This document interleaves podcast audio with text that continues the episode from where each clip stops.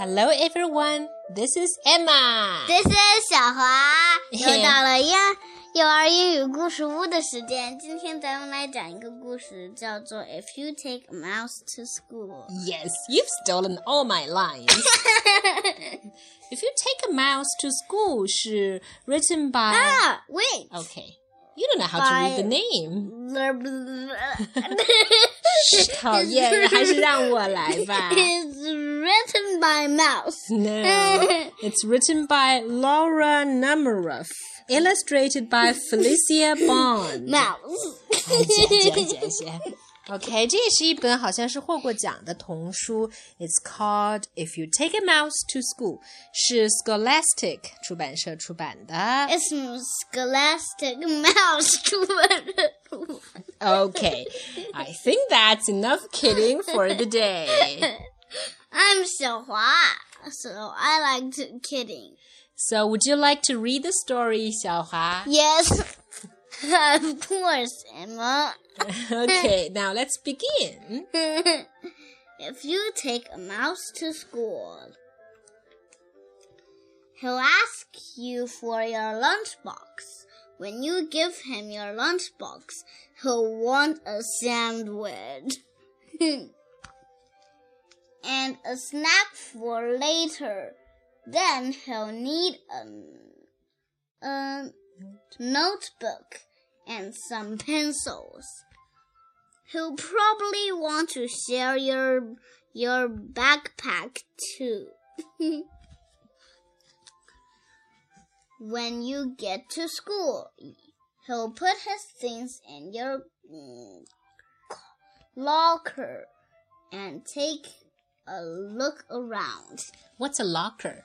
Locker 是味道。对，就是柜子的意思。locker 就是一般指的是教室后面的那 Hey, 个柜子。 that was my line. Oh, okay. Locker 就是那个幼儿园里面叫 cubby 的那个东西，知道吗？到了小学里就叫做 locker 了。 Well, I thought this was my line. Okay, I've stolen your line. 哈哈。 Yeah, yeah. He might do a little math and a spelling word too. He'll even try a science, science experiment. So, experiment is when you place play a science thing. 嗯，就是说你玩一个科学游戏。对在这个 mouse 玩的这个科学学游戏是很脏的，容易爆发。容易爆炸。对。 Then he'll need to wash up。我告诉你们了，wash up 就是要洗澡。他们浑身上下都是紫色的泥浆。You have you have to take him to the bathroom. Bathroom 是厕所，你要给他洗澡。Once he is nice and clean, he'll he'll be ready for his lunch. On the way to the lunchroom, lunchroom 就是吃饭的地方。He'll see some building blocks. Building blocks 是什么啊？ building blocks 就是我们在幼儿园里玩的积木，可以搭房子的积木。Oops. He'll build a little mouse house，要搭一个小小的老鼠房。 Nice translation，小华。 yes, I'm 小华。And make some furniture out of clay. Clay 就是橡皮泥，就是做一些家具，用橡皮泥做出来的家具。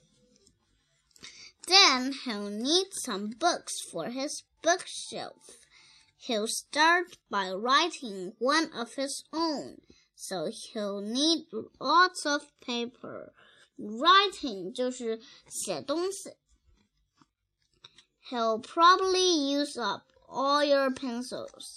他有可能会用掉你所有的铅笔。When he finished, he'll want to read his book for you. 当他写完了的时候，他会想给你看。 Then he'll want to take it home, so he'll put it in your lunchbox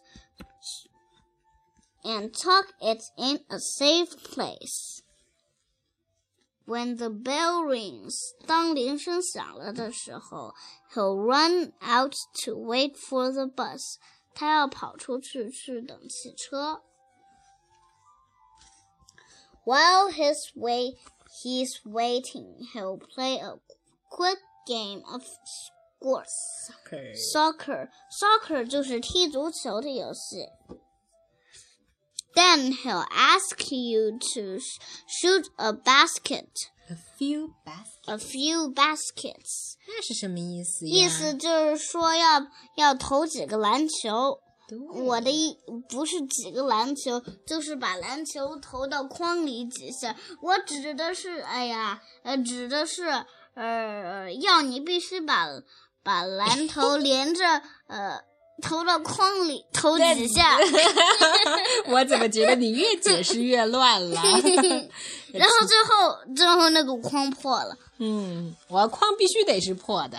篮球的筐如果不破，那不变成不是变成网兜了。不是有有一个不应该破的地方破了，结果哦篮球出去了。OK，and and do a little skateboarding，意思就是说要，嗯然后嗯嗯嗯，然后玩一会儿滑板车。Then he stopped to catch. When he stopped to catch his breath, he'll want to eat a snack. 当他停下来休息的时候，他会想吃吃东西。So he'll ask you f- for your lunchbox. 他就会向你要你的饭盒。And cha- chance chances are, if if he asks you for your lunchbox, 如果他要你的饭盒的话，you'll have to take him back to school. 你必须把他带回学校去。 The end.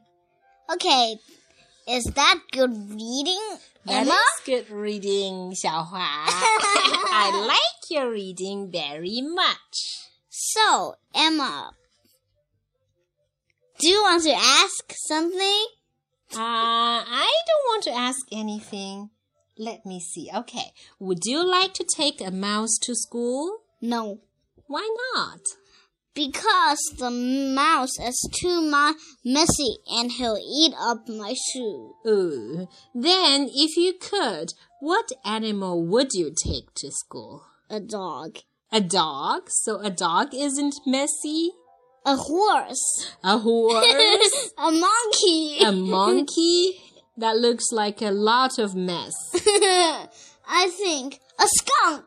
Skunk. OK，所以小朋友们，如果你有想把哪一种动物带到学校去的话，也可以发信息来告诉我们，好不好好。？OK, that's all for today.